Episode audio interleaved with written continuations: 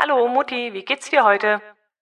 Heute will ich dir und meinen Hörerinnen und Hörern Louis Wallace vorstellen, der am 10. April 1827 im amerikanischen Bundesstaat Indiana geboren wurde.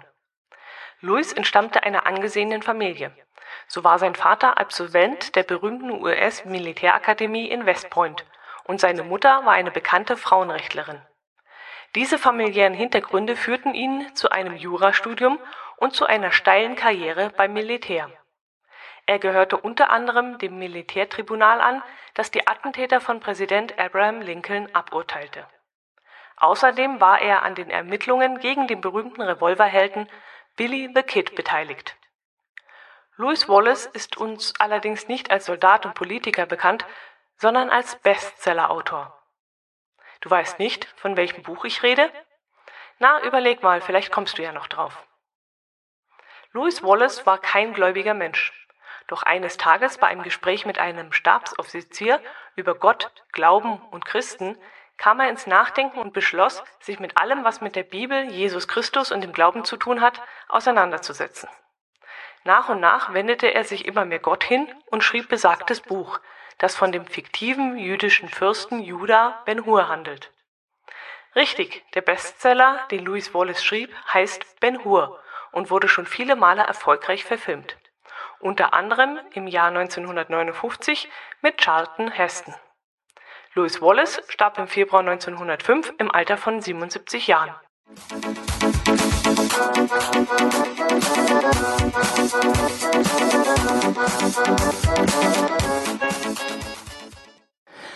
Hallo und herzlich willkommen zur 75. Ausgabe der Hörmupfel, in der es um Professor Chimeks Sohn, um mein Osterwochenende inklusive Buchrezension und um fünf Filmtipps geht.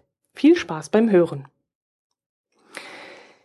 So, jetzt musste ich also meinen Vorspann wieder selbst einsprechen. Ich hoffe, es hat euch trotzdem gefallen.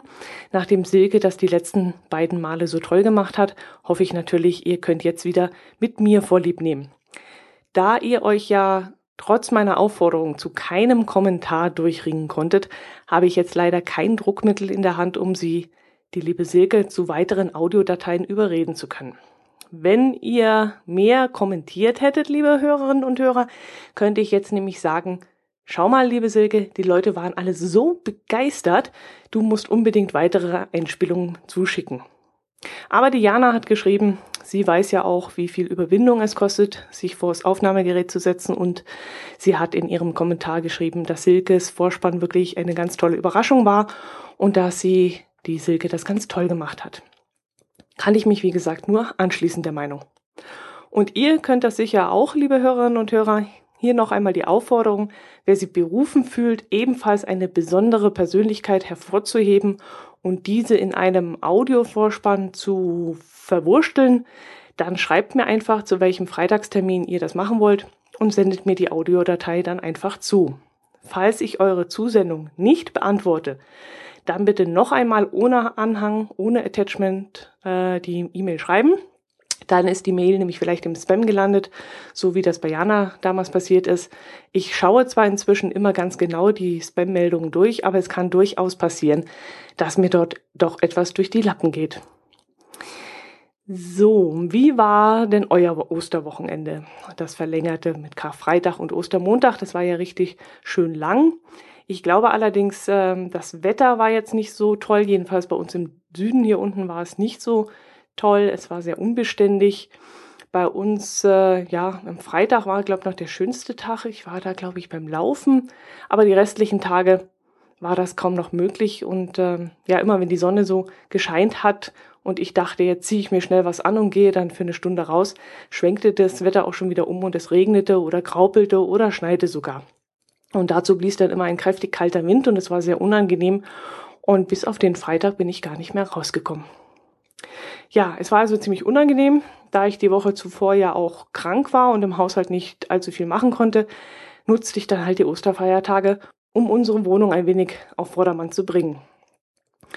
Ich fing dann auch an, ein Buch zu lesen, das mir aber nicht besonders gut gefiel, so dass ich es wieder beiseite legte und es meiner Mutter auch zurückbrachte.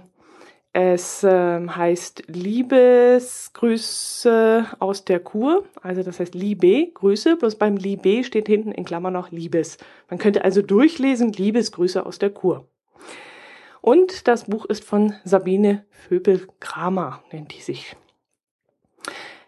Ich kann ja mal einen Teil des Klappentextes vorlesen, damit ihr ungefähr wisst, worum es darin geht. Der Titel lässt ja eigentlich schon einiges vermuten.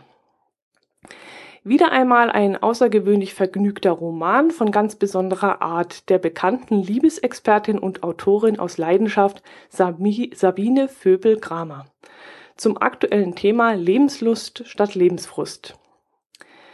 Ähm, erzählt wird die Geschichte zweier Freundinnen, die nach einer dieser Hausfrauen-Plastikdosenpartys die Grunderneuerung von überfordertem Geist und erschlafftem Körper beschließen. Gisela aufgrund ihres ehemüden Mannes und Sabine nach Aussage der Jobvermittlung so um die 40 in ist der Lack nun mal ab. Und was macht man dann? Man fährt zur Kur. Und was tut man dort? Man lebt und liebt. Da es die hier beschriebene Kur und alle damit verbundenen wunderbaren Erlebnisse tatsächlich gibt, steht einem genussvollen Nacherleben nichts im Wege. Ja. Wie komme ich also zu so einem Buch? Meine Mutter hat Freundinnen, die haben dieses Buch gelesen und ihr ja als gut befunden und ihr geraten, es sich auch zu kaufen. Und da es in Oberstaufen spielt, meinem Heimatort, hat meine Mutter sich das Buch dann auch gekauft und hat dann gemeint, ich soll es mir auch mal durchlesen. Sie war jetzt nicht so begeistert, aber sie dachte sich, es handelt von Oberstaufen, es werden viele Orte, also Sehenswürdigkeiten in Oberstaufen beschrieben und so ein bisschen das, das Ortsgeschehen und das Leben und ich soll es doch mal durchlesen. Also vorab, es hat mir nicht gefallen und ich habe nach ungefähr hm, 70 Seiten, denke ich jetzt mal, aufgehört zu lesen. Aber ich will nicht sagen, dass es schlecht ist.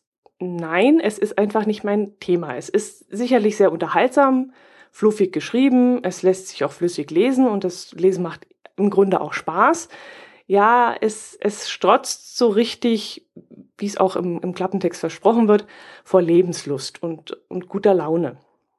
Und wer sowas mag, der sollte das Buch auf jeden Fall lesen. Und wer sich Appetit auf den Schrotkurort Oberstaufen machen will, kann es auch lesen. Ich glaube, der Ort wird sehr positiv dargestellt und man bekommt richtig Lust, ihn mal live zu besuchen. Jedenfalls hatte ich das bis zur, wie gesagt, circa 70. Seite ähm, so ja im Gefühl. Ich hatte den Eindruck, dass der Ort sehr anschaulich und auch sehr hübsch dargestellt wurde. Es ist ja auch ein sehr hübscher Ort. Das stimmt ja auch. Die, die Schrotkur mit seinen Packungen wird dann auch so ein bisschen vorgestellt. Die Trink- und Trockentage und äh, ja, dass man so einen kleinen Einblick davon bekommt, da ist das Buch schon sehr geeignet. Ähm, auch wenn der Dialekt, der dort ähm, zitiert wird, nicht ganz getroffen ist, aber naja, das ist dann wohl egal. Naja, wie gesagt, das Buch ist trotzdem nichts für mich. Für mich ist dieses äh, Herzilein Seifengesülz äh, einfach nicht geeignet. Dieses Beziehungsgedöns, was da während des Kuraufenthalts so zustande kommt, dieses weinselige Kurschatten, Geschichten, Schmarren, also das ist, ist mir alles zu, zu lalelu. Das ist ach, kein Tiefgang, nur seichtes Geplätscher und äh, nee, mir hat's nicht gefallen. Ich habe es dann ungelesen an meine Mutter zurückgegeben. Jo, jetzt lese ich also wieder einen Krimi, den ich euch aber heute nicht vorstellen möchte. Das werde ich dann vielleicht nächste Woche machen. Mm, vor und während der Osterfeiertage war das Fernsehprogramm ja reichlich gefüllt. Ich bin jetzt nicht unbedingt der Fernsehjunkie und kann auch mit Fug und Recht behaupten, dass das, was im Fernsehen läuft, für mich völlig ausreichend ist. Ich brauche da kein Netflix, Watch Ever und Amazon TV und wie die ganzen Dinge heißen. Ich finde eigentlich immer irgendwas im Fernsehen, was ich direkt ansehen oder vielleicht aufnehmen und als Zeitkonserve dann später anschauen möchte. Und wenn an einem Abend mal nichts kommt, dann ist das auch kein Beinbruch. Dann lese ich halt was oder setze mich vor den PC oder finde eine andere Beschäftigung. Doch an Ostern um Ostern herum kamen ein paar schöne Fernsehfilme. Das waren dann Autobiografien, nennen die sich, glaube ich, von berühmten Personen. Ich mag solche Filme. Es sind dann keine langweiligen Dokumentationen, sondern Spielfilme, die die Geschichte einer real lebenden Person nacherzählen. Also das ist dann nicht alles wirklichkeitsgetreu, aber man bekommt so ein bisschen einen Einblick in diese Person und das auf unterhaltsame Art und Weise. Und das finde ich immer ganz schön. Unter anderem dieses Mal von Käthe Kruse, die eine der weltberühmtesten Puppenmacherinnen des 20. Jahrhunderts war und sehr darunter zu leiden hatte, dass Frauen bis weit ins letzte Jahrhundert hinein keine Rechte besaßen. Sie durften nicht wählen, sie durften keine Verträge unterzeichnen. Wenn der Ehemann es äh, verbot, durften sie auch nicht arbeiten gehen. Ja, und da kommt dann so eine Frau wie Käthe Kruse und will zum Unterhalt ihrer Familie beitragen, weil der Ehemann eben nicht so gut verdient und äh, will eine Puppenmanufaktur gründen. Ich fand den Fernsehfilm wirklich sehr schön gemacht. Er hat mir sehr gut gefallen. Sehr gute Schauspieler, zum Beispiel mit dem Österreicher Fritz Karl, den ich auch sehr gerne sehe, und mit Friederike Becht als Käthe Kruse. Aber noch interessanter fand ich den Fernsehfilm, der von Bernhard Cimic erzählte. Ich glaube, der Film lief am Karfreitag, denn er musste gegen den Alten konkurrieren und ich habe gelesen, dass die Cimic-Einschaltquoten schlechter waren als beim parallel laufenden Freitagskrimi. Eigentlich hätte mich Bernhard Cimic nicht sonderlich interessiert, denn ich hatte eigentlich keinerlei Berührungspunkte zu dieser Person. Ich habe seine Tierfilme als Kind nie gesehen. Ich fand das immer ziemlich langweilig.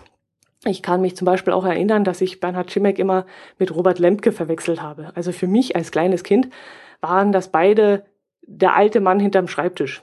Ich konnte die nicht mehr auseinanderhalten. Für mich äh, war das ziemlich langweilig und auch diese Tierfilme war, ja, das hat mich nie fesseln können. Nun, warum habe ich mir den Fernsehfilm über Bernhard Schimek trotzdem angeschaut? Das hat eine für mich erstaunliche Vorgeschichte.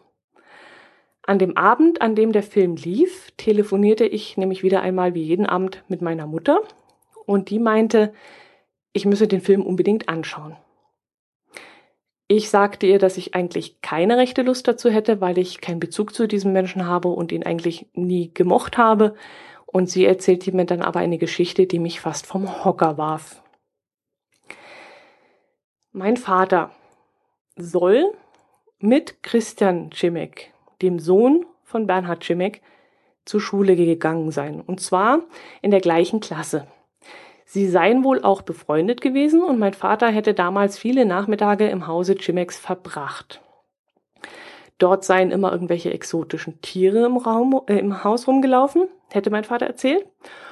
Und so hätte er zum Beispiel mit Christian zusammen mit Schimpansen und irgendwelchen anderen exotischen Tieren gespielt, mit denen kleine Jungs in diesem Alter normalerweise, die waren so 19 Jahre alt, eigentlich nicht spielen sollten.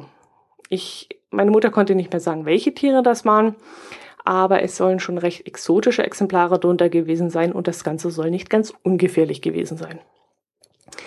Da meine Mutter, naja, sie Sie erzählt viel, wenn der Tag lang ist, sage ich mal vorsichtig. Ähm, da habe ich dann lieber mal ein bisschen nachgestochert und sie nach Details gefragt. Und sie meinte, die Schule, in der die beiden Jungs gegangen sind, hätte in Johannisthal in der Rohnstraße gestanden. Ihren Namen, also den Namen der Schule, wusste sie aber nicht mehr und ich habe dann ein bisschen nachgeforscht, bin aber leider nicht sehr weit gekommen, denn erschwerend kam hinzu, dass die Rohnstraße in den 50er Jahren umbenannt wurde und äh, dass dieser Teil der Stadt dann DDR wurde und alles, was vor dieser Zeit passiert ist, offensichtlich von keinem großen Interesse ist. Ich habe jedenfalls kaum Informationen ähm, dieser Gegend von der Zeit vor 1953 finden können. Schade. Aber diese kurze Information hat mir dann gereicht, um mir den Film bewusst anzuschauen. Ich fand das wirklich sehr interessant, da jemand zu sehen, der meinen Vater gekannt hat. Ähm, es wurde zwar nicht allzu viel von Christian erzählt, er starb ja auch sehr jung. Also dem Jungen nicht, also der Vater, von dem Vater wurde einiges erzählt, aber von, vom Sohn nicht allzu viel. Aber ich fand die Geschichte des Vaters auch sehr interessant und äh, fand den Film auch sehr unterhaltsam. Apropos Film.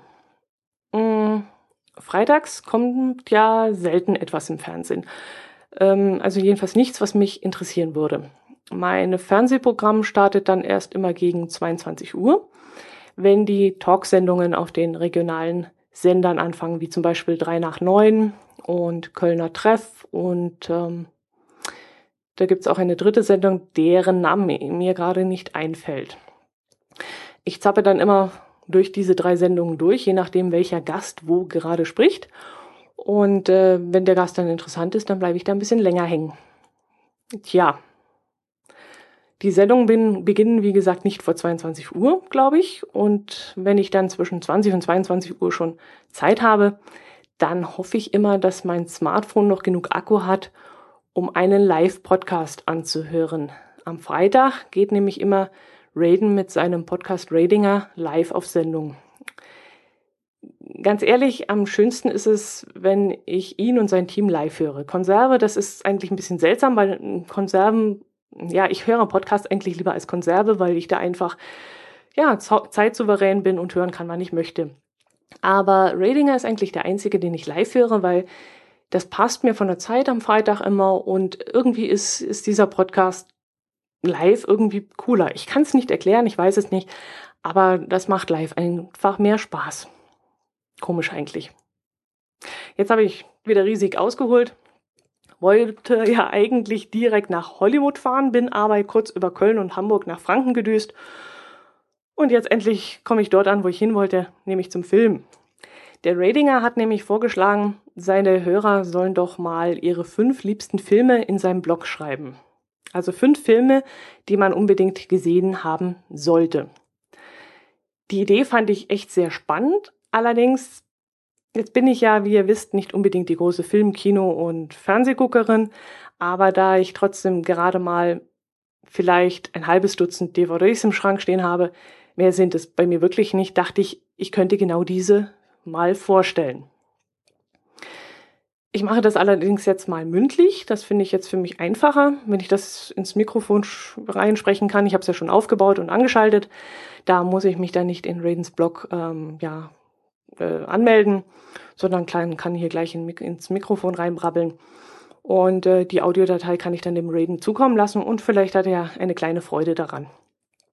Ja, und ihr, liebe Hörmupfelhörer, sollt jetzt in den Genuss dieses Einspielers kommen.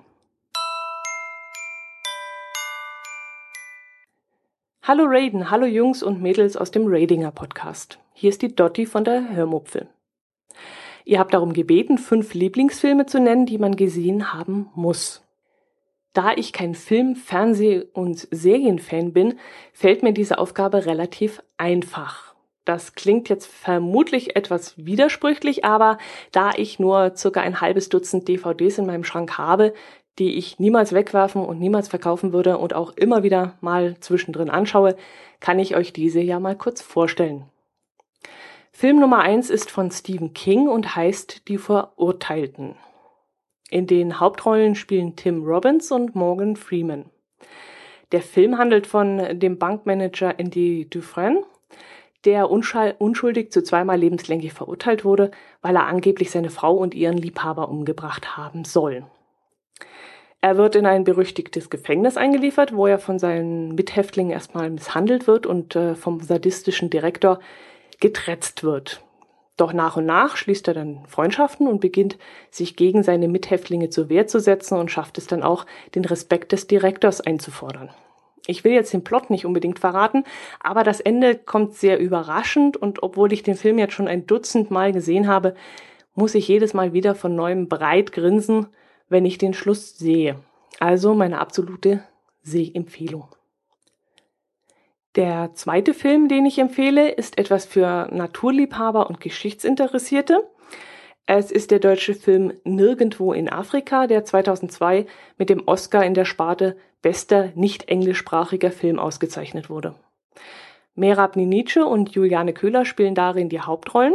Es geht darin um eine jüdische Familie, die 1938 nach Kenia emigriert und sich zusammen mit ihrer jungen, schüchternen Tochter Regina an das schwere Leben in Afrika gewöhnen muss. Der Film zeigt viele feine und zwischenmenschliche Nuancen und vor allem die traumhaft schöne Landschaft ist da besonders hervorzuheben und für Naturliebhaber bestimmt eine ganz besondere Sache.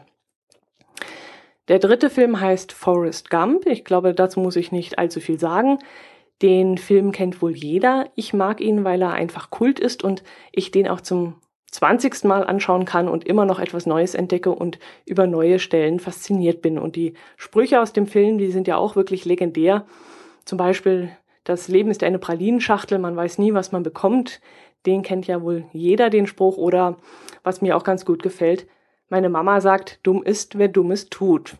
Und das, ja, finde ich einfach super, den Film, und kann ich nur immer wieder empfehlen. Film Nummer vier ist ein echter Frauenfilm und ist eigentlich eine Serie, nämlich die BBC-Verfilmung aus dem Jahr 1995 namens Stolz und Vorurteil. Stolz und Vorurteil wurde schon viele Male verfilmt, aber die BBC-Serie ist in meinen Augen die beste Verfilmung, die es je gab, mit dem besten Mr. Darcy-Schauspieler, den es je gab, nämlich mit Colin Firth. Und auch wenn die männlichen Hörer jetzt nicht wissen, wovon ich rede, aber Jungs, jede, absolut jede Frau wünscht sich einen Mr. Darcy. Und solange es diesen Mann gibt, könnt ihr immer nur Zweiter sein. Die Nummer 5 kam erst vor kurzem wieder einmal im Fernsehen. Es ist Schindlers Liste. Auch das ist ein Film, den ich anschaue und in dem ich immer wieder etwas Neues entdecke, was mir zuvor nicht aufgefallen ist. Und es ist ein Film, der mich wahnsinnig berührt, betroffen macht und auch immer wieder beschäftigt. Ich kann also keine Doku über den Zweiten Weltkrieg anschauen, ohne Vergleiche mit dem zu ziehen, was ich in Schindlers List gesehen habe. Es ist in meinen Augen der größte Dokumentarspielfilm aller Zeiten. So, liebes Radinger Team, wann immer es mir meine Zeit erlaubt, höre ich bei euch am Freitagabend live rein. Macht weiter so. Ich wünsche euch und euren Fans weiterhin viel Spaß. Gruß, die Dotti aus dem Allgäu. So, liebe Hörmupfelhörerinnen und Hörer, ich hoffe, dass diese Filmvorstellung nicht nur dem Radinger Team, sondern auch euch gefallen hat.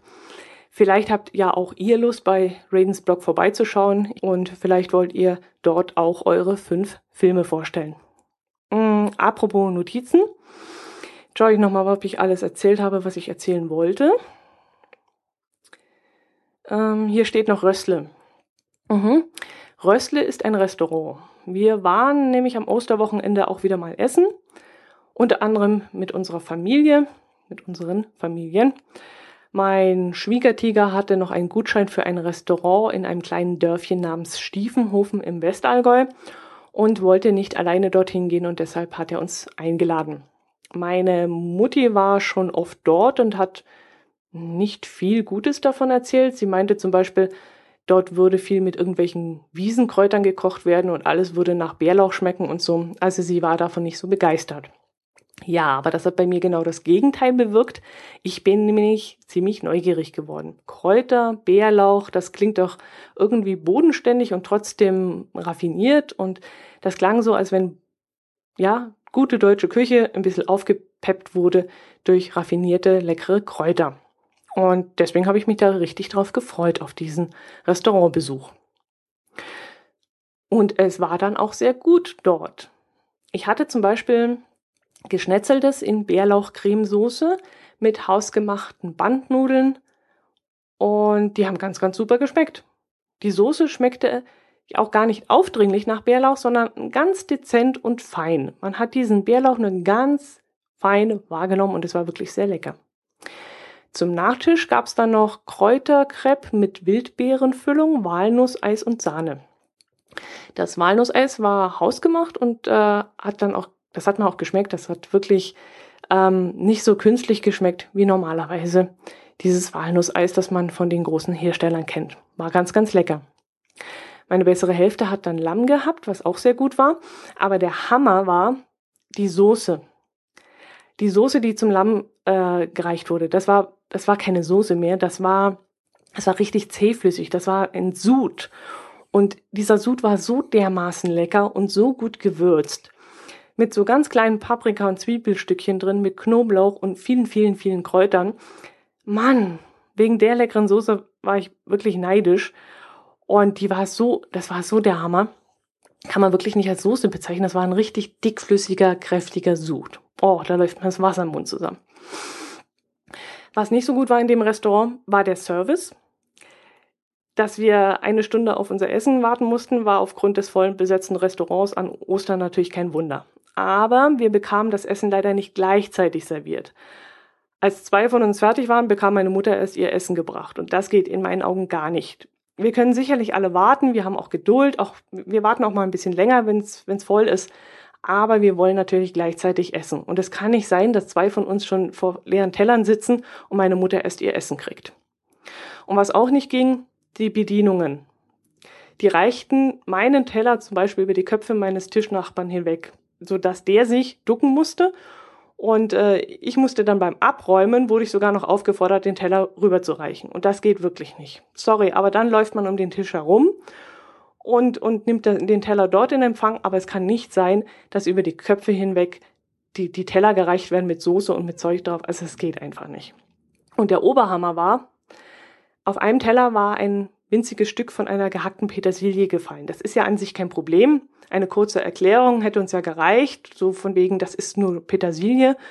Und, und ja, es wäre vielleicht auch noch besser gewesen, wenn, wenn die Dame dann gesagt hätte, ich bringe Ihnen sofort einen neuen Teller. Aber was dann kam, das glaubt ihr echt nicht. Da wischt und rubbelt die Bedienung mit dem bloßen Finger über den Teller, um das Stückchen Petersilie da zu entfernen. Und wenn wir nicht so geschockt gewesen wären, hätten wir sofort gesagt, wissen Sie was, nehmen Sie das Ding mit. Das kann man doch nicht machen. Man rubbelt doch nicht mit den bloßen Fingern, was weiß ich, wo die ihre Finger vorher gehabt hat oder ob sie abkassiert hat und Geld in der Hand hatte oder ich weiß es nicht, aber man rubbelt doch nicht mit dem Finger auf dem Teller rum, um Dreck zu entfernen. Also, nee. Der Service war wirklich grottenschlecht aber wenigstens der Koch. Der Koch hat sein Handwerk wirklich verstanden, der hat es gelernt und äh, das war auch alles total super und die Preise waren auch in Ordnung. Das, ja, die Leistung stimmte einfach. Aber ja, wir werden auch mal wieder hingehen ins Rössle nach Stiefenhofen wegen des guten Essens. Allerdings sollte der Service dann wieder so schlecht sein, dann werden wir sicherlich kein drittes Mal dorthin gehen. Das Eis mit Sahne, das wir bestellt hatten, wurde auch ohne Sahne serviert. Wir mussten uns, als wir Nachtisch haben wollten, die Speisekarte selbst noch einmal holen, weil keiner der Bedienungen auch nur ein einziges Mal in unsere Richtung geschaut hat, obwohl sie zu viert bei uns in der Ecke rumgesprungen sind. Keiner hat uns angeschaut, so dass wir mal winken konnten. Wir hätten wirklich laut rufen müssen und das wollen wir ja dann auch nicht. Naja, das war's also, unser Besuch in dem Restaurant. Das soll es auch gewesen sein für heute. Hab ich noch, ach ja, ich habe ja noch ein paar Kommentare bekommen. Das heißt, in der letzten Folge einen. Ich hatte euch doch in der letzten Folge von dem Blog Pastors Home erzählt.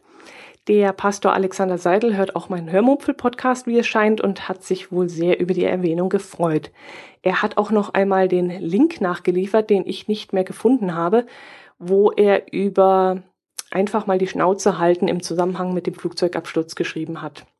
Wenn ihr den Text dieser Andacht also nachlesen wollt, findet ihr den Link in seinem Kommentar in der letzten Hörmupfel-Folge. So, das soll es jetzt aber gewesen sein. Ich wünsche euch noch schöne Restferien, falls euch die Osterferien was angehen, falls ihr Kinder habt und äh, ja, dann einen schönen Schulstart und äh, einen schönen Frühlingsstart und äh, ich wünsche euch Gesundheit und Glück und dass ihr das nächste Mal wieder dabei seid und zuhört. Macht es gut. Servus.